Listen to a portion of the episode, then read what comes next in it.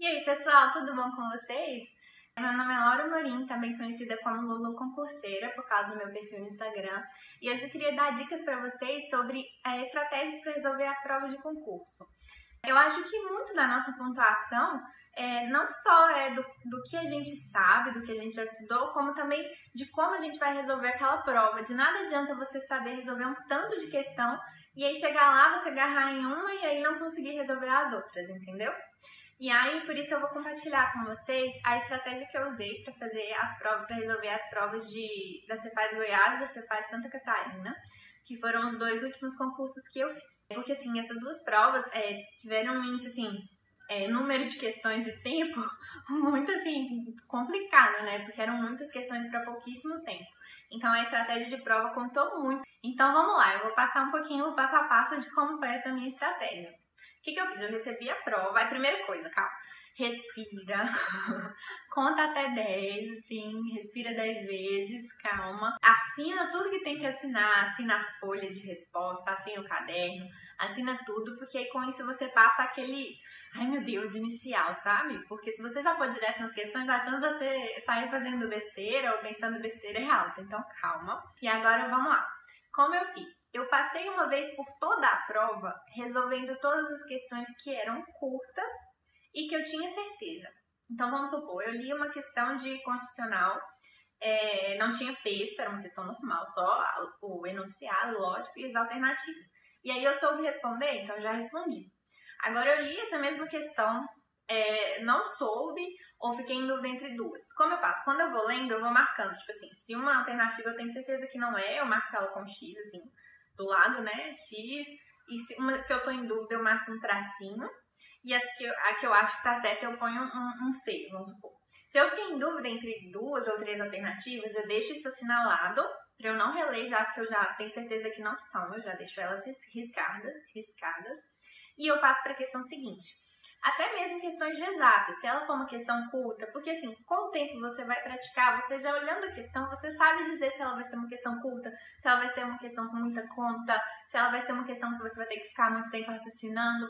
Então você olha para a questão, aí você olha, ela vai ser fácil de fazer? Eu sei fazer? Se, se sim, aí você já resolve já assinar a alternativa que você é, chegou, né? Que você acha que vai ser. Eu faço isso passando por toda a prova. E aí, questão contexto, às vezes a própria é, interpretação de texto do português é questão com um enunciado muito grande, eu pulo nessa primeira passada. Então tá, você passou por toda a prova, já respondeu todas que você tem certeza. Com isso, você já garantiu é, vários pontos, né? E agora o que vai ser? Vai ser uma segunda passada pela prova.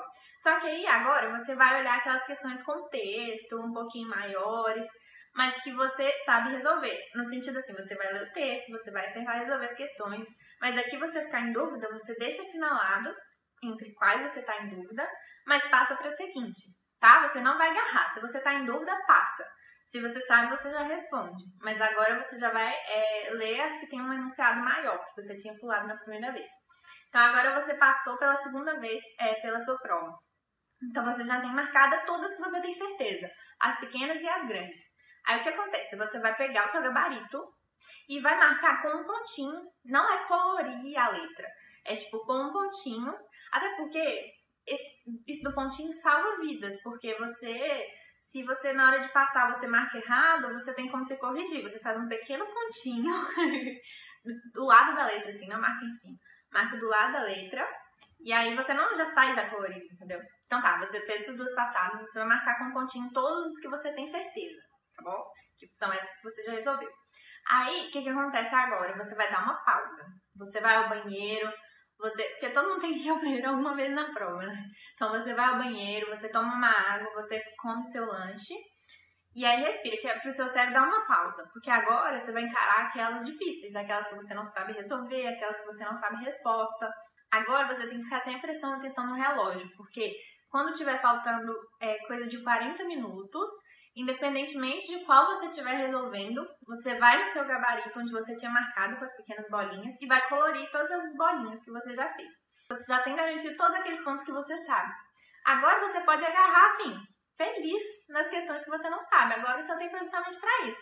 As que você não sabe, você vai ficar raciocinando, você vai ficar tentando diferentes métodos, diferentes contas, diferentes uh, resoluções, até você conseguir resolver. Não conseguiu? Faltou 10 minutos? Bom, não conseguiu, não conseguiu. Chuta mesmo, vai chutando. É, vai chutando, já pode chutar direto no gabarito, assim. Se você dúvida entre duas alternativas, aí, óbvio, você chuta uma dessas duas. Se você não faz ideia, se é tipo coisa de conta, você não chegou em nenhum dos resultados, aí fazer o quê? Chutar mesmo. Aí você chuta qualquer uma das, das quatro ou cinco alternativas, né? Porque assim, com isso você vai garantir os pontos que você sabe. Porque eu me lembro, a prova de Goiás foi especialmente apertada no tempo, né? E muita gente me falou assim: nossa, eu garrei tal questão e tal, e aí não fiz a prova de tal matéria, ou então não resolvi as questões de tal matéria que eu saberia resolver. E aí esse método vai garantir que assim, o que você sabe, pelo menos você vai resolver, entendeu? Você não vai, você tudo bem, pode não dar tempo de você tentar abordar aquelas que você não sabe, mas pelo menos as que você sabe, você vai ter seu ponto garantido. Então, foi a estratégia que eu usei em Goiás, a estratégia que eu usei em Santa Catarina. A ordem das matérias, assim, varia muito. Eu gosto de começar por uma matéria que eu me sinto mais confortável. Então, se eu não me engano, eu começava, assim, por auditoria, que era uma matéria que eu gostava. Eu tentava não começar de cara com uma de peso 3, assim, que se tivesse pesos diferentes na prova, né? Eu gostava de começar por uma de peso menor, que eu tinha facilidade para eu me acalmar naquele início de prova, sabe? Aí a segunda matéria eu já pegava uma matéria de peso maior, mas eu tento ir mais ou menos assim, nessas que eu tenho mais facilidade primeiro. E aí, às vezes, mesclo também uma com facilidade, uma com dificuldade, uma com facilidade, uma com dificuldade. Aí isso é muito pessoal. Mas o que eu acho que você tem que ter em mente é isso, de não agarrar, pelo amor de Deus, não agarra, não deixa de fazer as questões que você saberia fazer por uma que você talvez não vai conseguir chegar na resposta, sabe? Então era essa a mensagem que eu queria passar para vocês. Vai até o final.